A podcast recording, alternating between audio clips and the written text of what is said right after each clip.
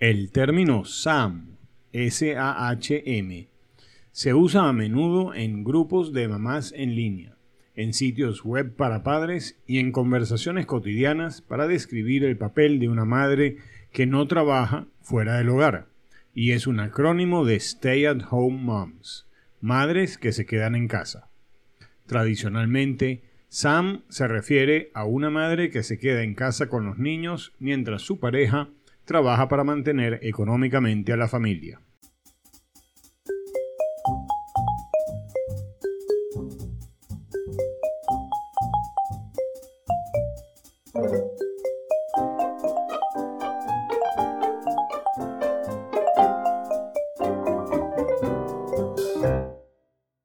Homemaking, tareas domésticas, es un término principalmente estadounidense y canadiense que se utiliza para definir la administración de una casa, también conocido como tareas domésticas, limpieza o administración del hogar.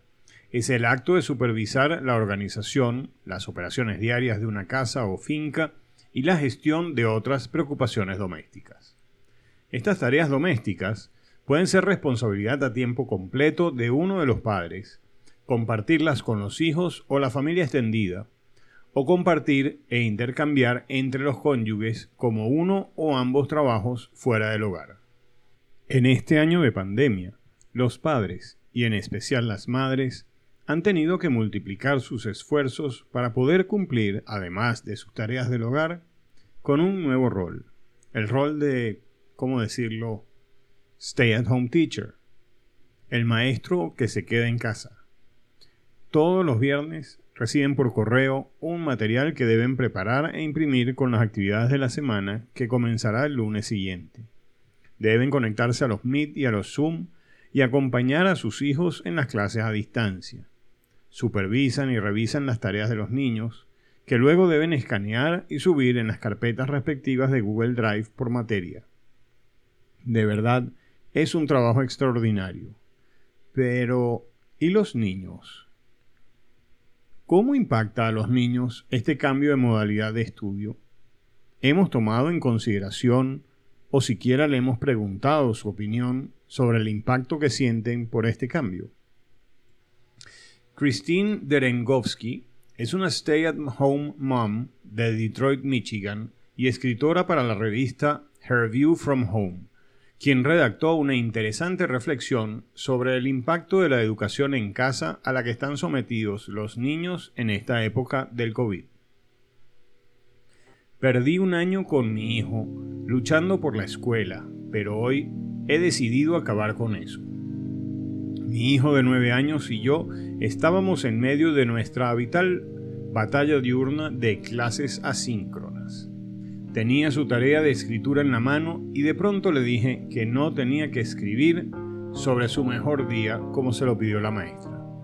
Podía escribir sobre su peor día. Es más, podía escribir sobre lo que quisiera, siempre y cuando escribiera algunas oraciones. Dijo que se metería en problemas si hacía eso, y comenzó a decir que estaba haciendo todo mal, que nada le salía bien. Estaba al borde de las lágrimas, pero no sabía por qué. Y es entonces que me di cuenta. Y en lugar de frustrarme y obligarlo a que hiciera la tarea, me senté con él en su escritorio.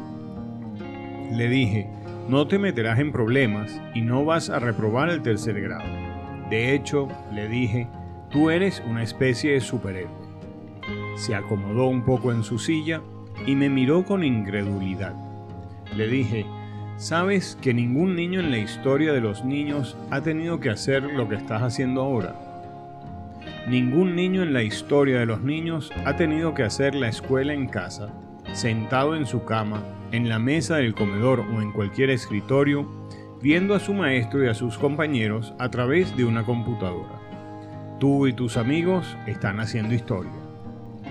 ¿Qué significa eso? Le dije que significaba que no le había dado suficiente crédito por aguantar la inexperiencia de mamá.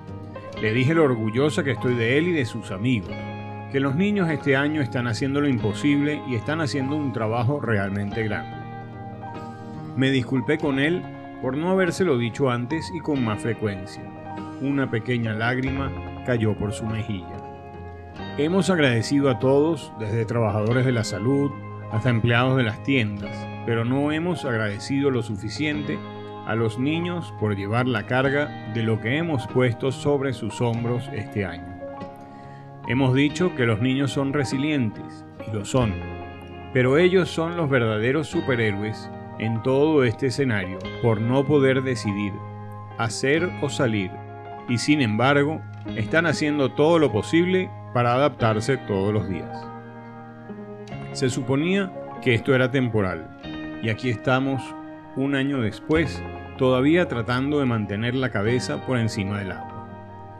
Esta es nuestra casa y ya no la convertiré en un campo de batalla por algo que no podemos controlar, algo que ya no tiene sentido. Un año después lo entendí. Por eso les digo desde el corazón, abracen hoy a sus pequeños superhéroes y no olviden darles el cariño, el valor y el reconocimiento que hemos dado a todos los demás. Quiero agradecer a Christine Derengovsky por su autorización para incluir este artículo en el podcast de hoy. Los esperamos el próximo domingo en una nueva cápsula de la semana.